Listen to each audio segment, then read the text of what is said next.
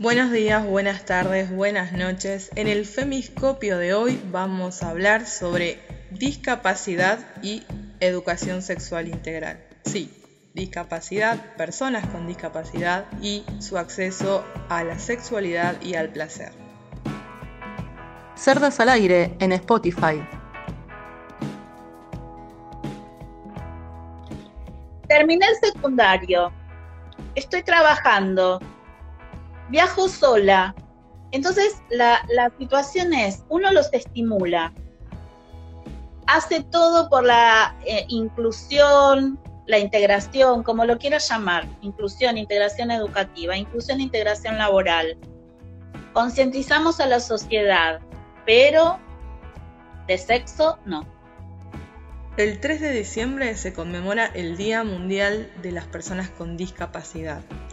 Y si bien el principal enfoque que tiene está vinculado a la integración, ¿no? a, la posibilidad de incluir e integrar laboralmente, socialmente a las personas con discapacidad, poco se habla de su integración o su posibilidad de disfrutar o eh, de vivir una sexualidad plena.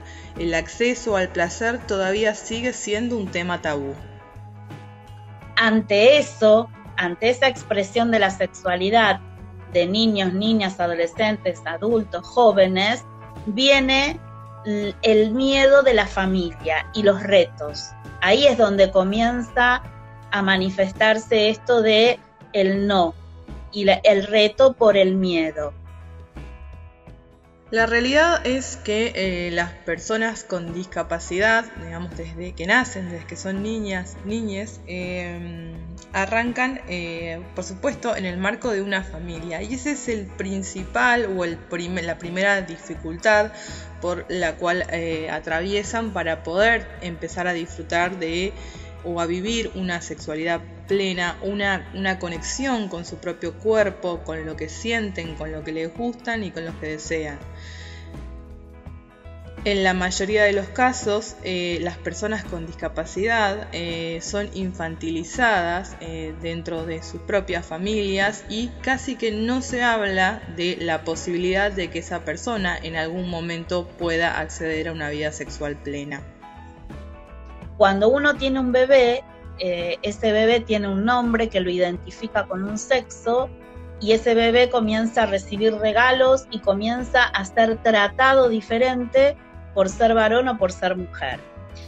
Cuando este bebé tiene una discapacidad, ya no es tratado diferente por ser varón o ser mujer, sino que es discapacitado. Entonces, desde el vamos le quitan esa situación del ser varón o del ser mujer, sin pensar en todo lo que va a venir después, cuando ya la persona sí pueda identificarse y decir yo soy varón, yo soy mujer o me siento varón, me siento mujer. Escuchamos ahí las palabras de la licenciada María Marta Castro, que es, sexóloga, además de especialista en ESI. Eh, y, tiene un trabajo, por supuesto, complejo y súper desarrollado acerca del tema del acceso a, la sexualidad, al placer y al disfrute de personas con discapacidad. Ella recuerda, por supuesto, que la construcción de la identidad, ¿no? poder identificarnos en, alguna de todas las opciones que tenemos para, poder eh, nombrar nuestra, nuestra identidad de género, ella asegura que es un proceso difícil, sin embargo, esto se vuelve mucho más complejo en personas que con discapacidad, ¿no?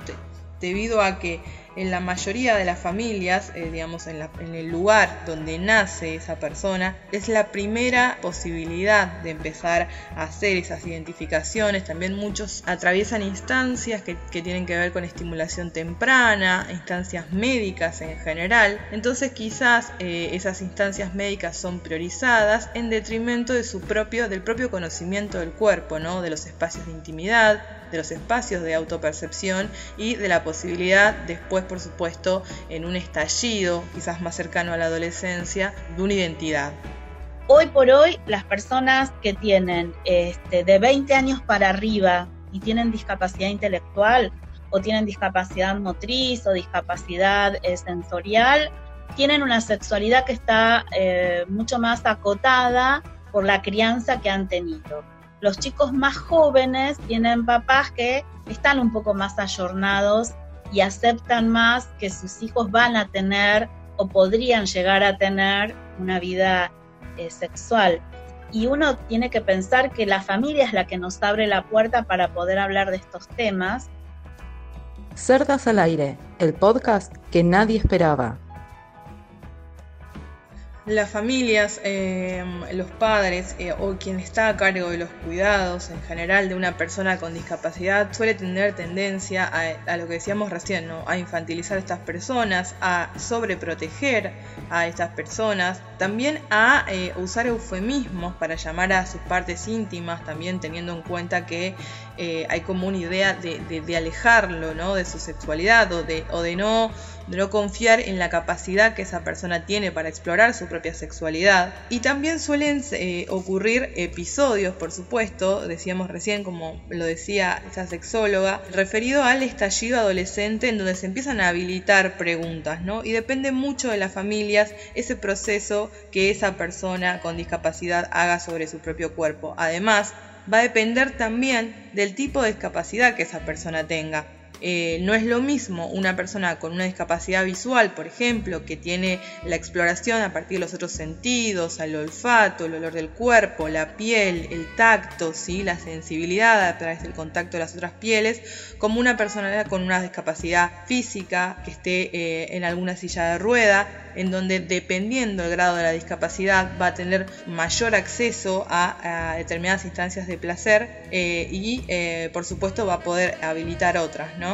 También, por supuesto, está la discapacidad intelectual, que eh, ahí hay una diversificación de la cantidad de, eh, posibilidades que puede, en las que una persona eh, con discapacidad intelectual puede ir accediendo, por supuesto, a su sexualidad, ¿no? dependiendo del grado de esa discapacidad, del tipo de discapacidad que sea y por supuesto, lo que un poco remarcan los especialistas es el tema de, eh, de, ir caminando al lado de esa persona, ¿no? De ir haciendo ese acompañamiento e ir generando quizás eh, posibilidades de autoexploración eh, a partir de que la persona lo necesite, ¿no? Por ejemplo, priorizando un espacio de intimidad, recordando, digamos, que, eh, que, es algo que tiene que ver con su, con su mundo interno, con la posibilidad de autoconocerse, recordando cuáles son las instancias, los momentos, los lugares, las personas con quienes compartir ese tipo de, mm, de conocimiento, de descubrimiento, de placer y demás. Entonces, ¿Cuál es la posibilidad de una persona con discapacidad de tocar sus órganos genitales? ¿Qué momentos de estar solo o sola tienen?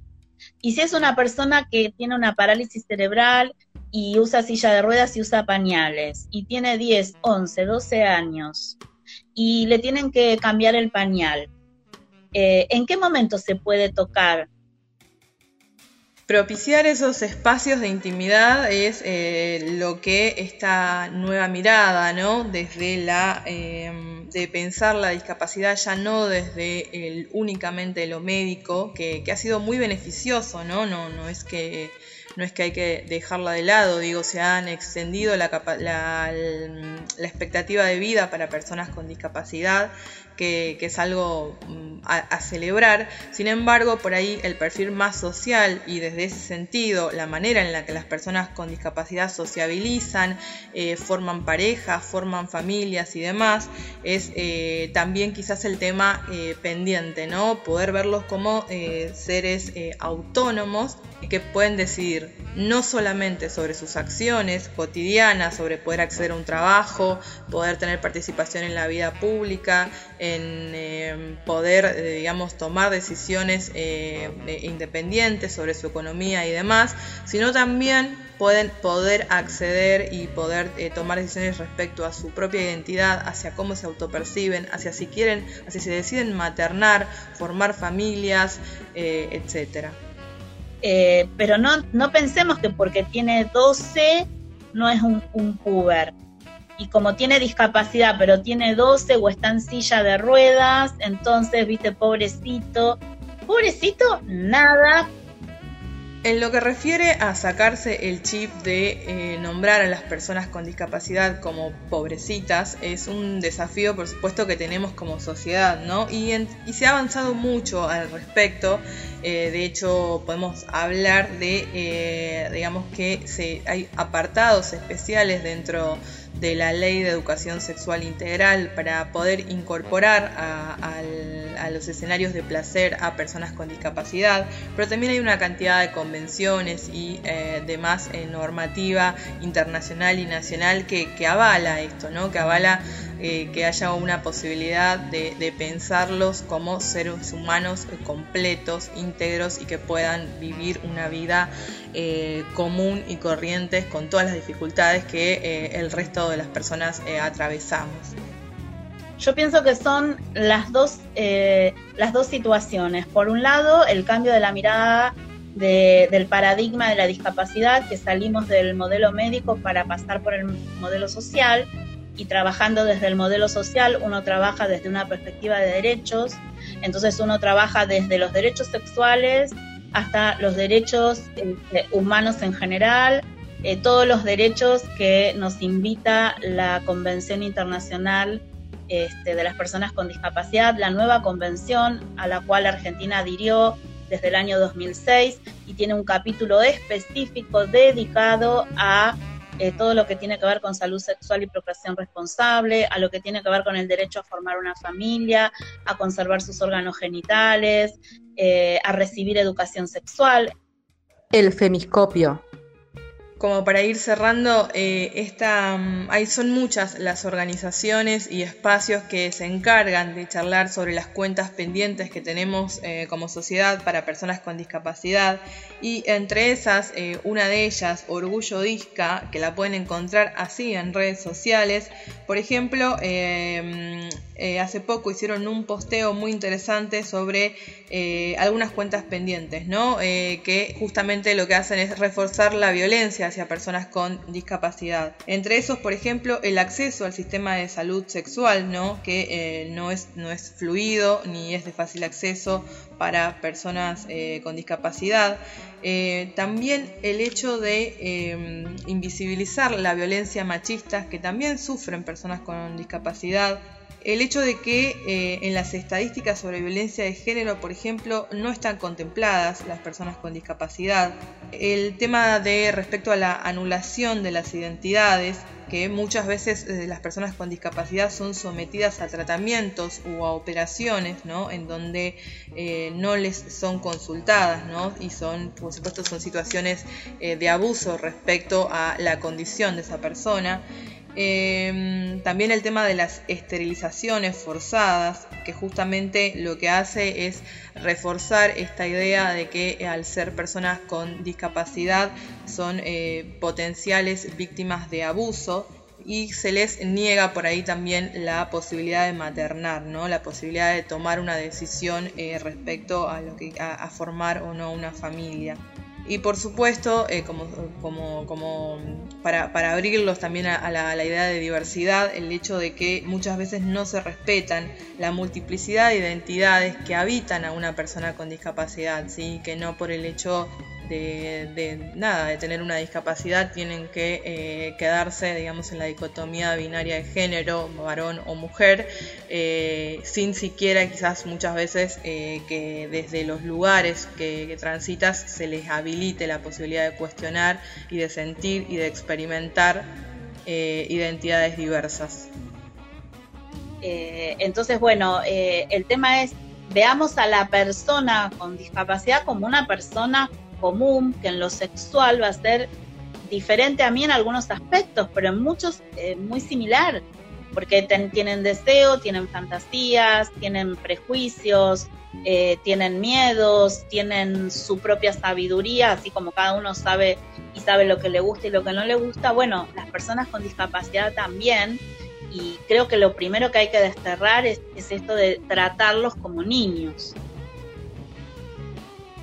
Bueno, eh, esto ha sido todo en el femiscopio de hoy. Me parece interesante pensar que los medios de comunicación son eh, también agentes importantes para eh, visibilizar las problemáticas y las dificultades que atraviesan en la vida una persona con discapacidad, ¿no? Quizás son temas que la verdad no están, no, no son mainstream, no, no, aparecen en ningún lado, no son protagonistas de ninguna telenovela de, taquilla, ni tampoco están entre las principales eh, intereses, ¿no? De quienes, de quienes eh, ahí eh, pasan de los contenidos de los medios masivos de comunicación. Sin embargo, eh, creo que es interesante aprovechar en este caso la efeméride del 3 de diciembre para poder eh, hablar un poco sobre esto, ¿no? sobre eh, el placer, el, tabú en el acceso a la sexualidad de las personas con discapacidad. ¿no? Se ha logrado un montón y estamos aprendiendo como sociedad un montón, pero todavía falta mucho más. Con esto me despido, espero que tengan un buen fin de año, espero que tengan un gran fin de año todas, todos y todes.